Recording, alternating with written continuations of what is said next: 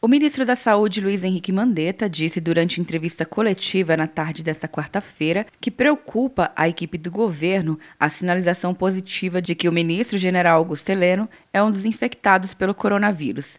A preocupação do ministro se justifica pelo fato de vários integrantes da delegação brasileira, na mais recente expedição internacional, ter despachado com o ministro.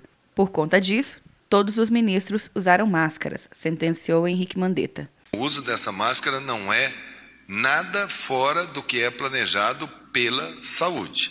Nós praticamente todos aqui, nas últimas 48 horas, alguns mais, outros menos, tivemos trabalho em mesas ao lado com o nosso querido eh, General Heleno, que é um elemento de coesão para todos os ministérios.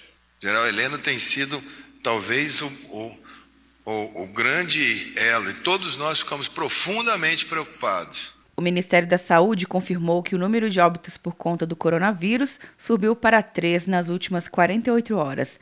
Segundo o ministro, isso acende um sinal de alerta da pasta para a gravidade do problema.